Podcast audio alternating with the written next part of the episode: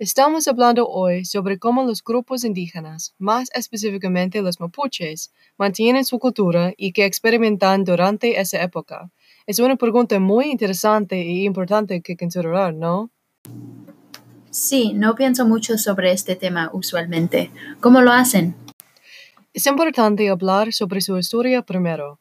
Los mapuches son un grupo único debido al hecho, a diferencia a otros países latinoamericanos, los mapuches los habían derrotado y no fueron conquistados. Hasta el siglo XIX fueron capaces de resistir fuerzas externas y vivir sus vidas de la manera tradicional. Pues, ¿qué pasó en el siglo XIX y en adelante?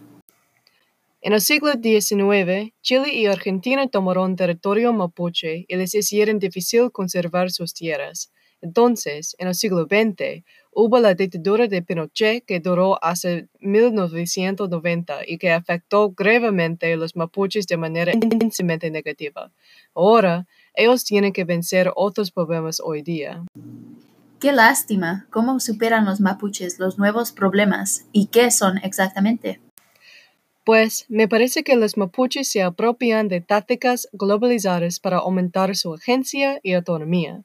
Me gustaría abordarlos por categorías, tecnología, políticas y género. En tecnología, los mapuches están superando los medios de comunicación que no los representan correctamente en, radio. En 1993 crearon un programa bilingüe en español y mapudungun, la lengua de los mapuches, conocido como Wichaheyanai o Levántate, para proveer representación de la vida y identidad de mapuche urbana y rural. Wow, es muy genial pensar cómo ellos usan tecnología para preservar su cultura. Ahora, ¿qué son los problemas políticos? Pues esa situación es interesante porque algunas de las creencias en el liberalismo multicultural no representan adecuadamente a los mapuches. Además, el neoliberalismo multicultural se utiliza principalmente para silenciar las necesidades de mapuches, ya que se dice que ellos tienen protecciones. Sin embargo, las protecciones son débiles y no implementadas fuertemente. Entonces, los mapuches han creado partidos para sí mismos y pueden incluir autoridades tradicionales otra vez como Lonco o el cacique, Machi o chamán y Huerquen o mensajero, para tener más agencia y autonomía en sus comunidades y reino político. También los mapuches que tienen identidades híbridas porque viven y trabajan en ciudades urbanas en vez de rurales, enseñan en comunidades rurales mapuches cómo resistir los partidos que tratan de aprovechar de ellos.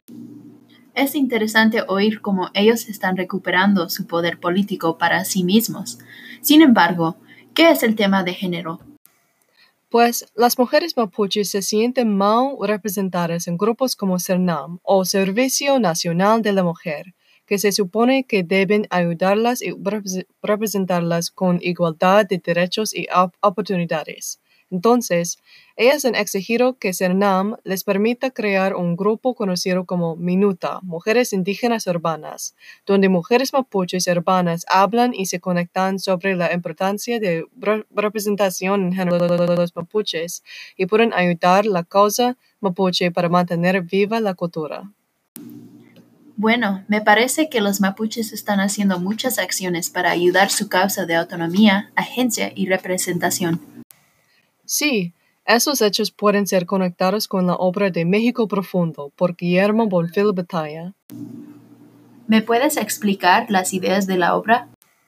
Claro, así es una obra que fue escrita en 1987 que discute como México imaginario es la situación actual que hay sistemas occidentales con capitalismo y individualismo y que esos sistemas perjudican y excluyen a las comunidades indígenas explica que México profundo incluye sistemas indígenas y las sociedades más pluriétnica. Arguye que todas personas deberían tratar de indígenas afirmados, representados y más. Una cita importante que Bonfil Batalla dice es que no se trata de recuperar una civilización aldeana, sino de reconstruir los espacios necesarios para el desarrollo de una civilización actualizada.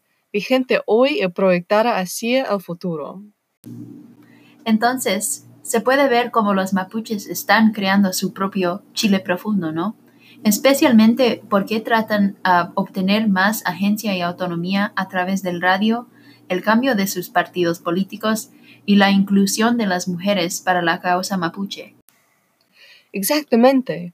Mucho se ha cambiado positivamente con respecto a su autonomía y agencia desde 1987 para los indígenas. Sin embargo, ellos todavía tienen mucho más que lograr. Bueno, disfruté aprendiendo sobre cómo los mapuches han mantenido su cultura durante la época de modernización. Nunca pensé mucho sobre este tema antes y aprecio la oportunidad. Sí, gracias por su tiempo.